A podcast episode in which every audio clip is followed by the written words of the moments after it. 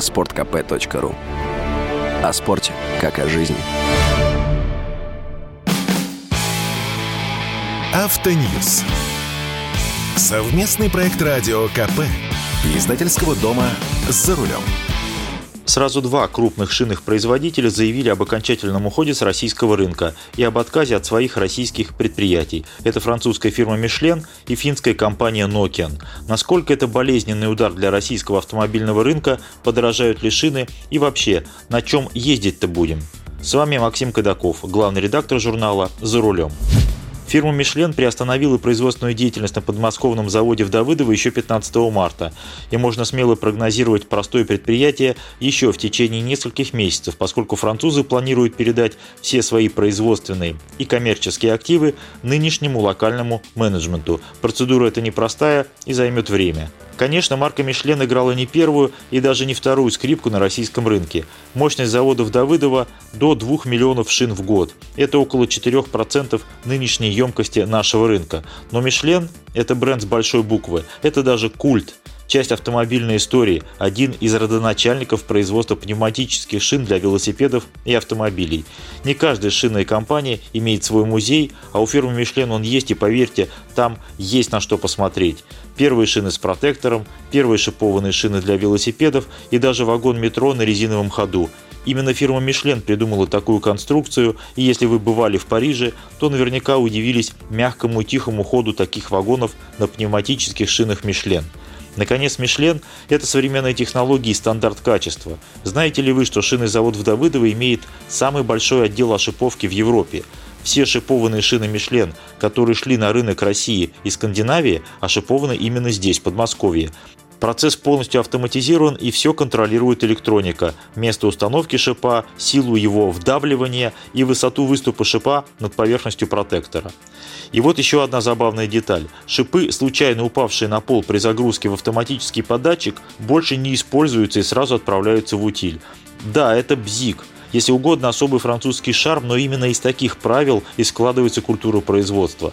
На российском рынке компания проработала 25 лет, а завод в Давыдово был открыт в 2004 году. Шины российского производства делали по той же технологии и из того же сырья, что и шины на других заводах компании, и поставляли на экспорт в Норвегию, Швецию, Финляндию и в другие страны. Можно ли без непосредственного участия фирмы Мишлен выпускать столь же качественные премиальные шины? Можно, но крайне сложно, поскольку все завязано на сырье а все необходимые ингредиенты унифицированы на всех заводах группы Мишлен. И в Польше, и в Германии, и в России используются одинаковые материалы от одних и тех же поставщиков. Сырье поступало из Бразилии, Таиланда, Польши, Германии, Китая и даже из России, например, технический углерод. Французы давно жаловались на отсутствие технических возможностей для возобновления производства, в частности, ввиду логистических сложностей в текущем неустойчивом и неопределенном контексте. Можно ли без их непосредственного участия доставлять на производство импортное сырье? Натуральный каучук, детали корда, шипы и прочие составляющие. Теоретически да, можно, тем более что президент страны подписал закон о легализации параллельного импорта. Но будут ли это точно такие же шины? Не факт. Тем паче, что, как заявили французы, новая управляющая организация не будет связана со структурой и маркой Мишлен.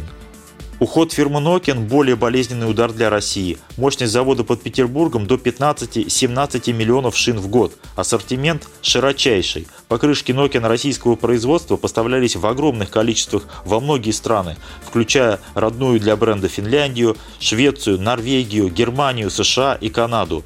Доля шин Nokian на российском рынке около 10%. Это очень заметный и серьезный игрок. Мало кто знает, но фирма Nokian крупнейший российский экспортер товаров народного потребления. Не сырья, угля, пшеницы или газа, не продукции машиностроения или химии, а именно товаров народного потребления, которые покупатели приобретают в магазинах. Теперь экспорт закрыт. И это плохо, потому что это выпадающие доходы бюджета. Но это хорошо для потребителя, поскольку теперь все шины Nokian пойдут на внутренний, российский рынок. Конечно, при условии, что новый, уже российский менеджмент сумеет удержать предприятие и обеспечить беспрерывный технологический процесс. Кстати, до сих пор завод работал, шин на складах много. хотя фирма Nokian уже уведомила власти Ленинградской области об увольнении 300 сотрудников по соглашению сторон. Это произойдет в июле. В ближайшее время будет оглашена модель так называемого контролируемого ухода с российского рынка и комплекс компенсационных мер. Чего же ждать нам, автомобилистам? Поскольку и Michelin, и Nokian – шины высокого ценового сегмента, на покупателях более дешевых шин это практически никак не отразится.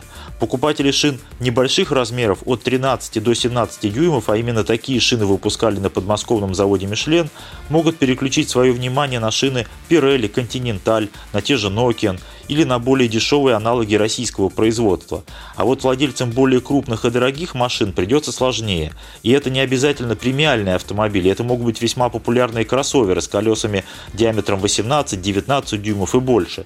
Такие шины у нас тоже выпускались, но по большей части все-таки завозились по импорту.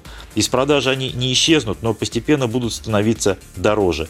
Безусловно, все выпадающие типы размера в той или иной степени постараются компенсировать китайские производители.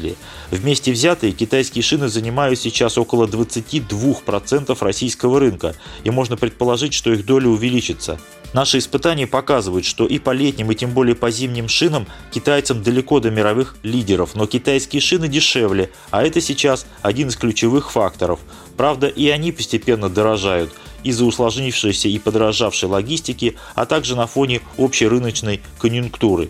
И еще, Первый месяц лета уже пролетел, а в августе дилерские склады должны быть заполнены зимними шинами, активные торговля которыми начинается ближе к концу сентября можно смело предположить, что в этом сезоне ажиотаж начнется раньше, как это было весной с летними шинами, и что цены могут пойти вверх. Так что если вам нужны зимние шины, покупайте сейчас из нераспроданных остатков прошлого сезона. Осенью может быть дороже. С вами был Максим Кадаков, главный редактор журнала «За рулем». Не унывайте, еще поездим. Автоньюз. Совместный проект радио КП. Издательского дома «За рулем».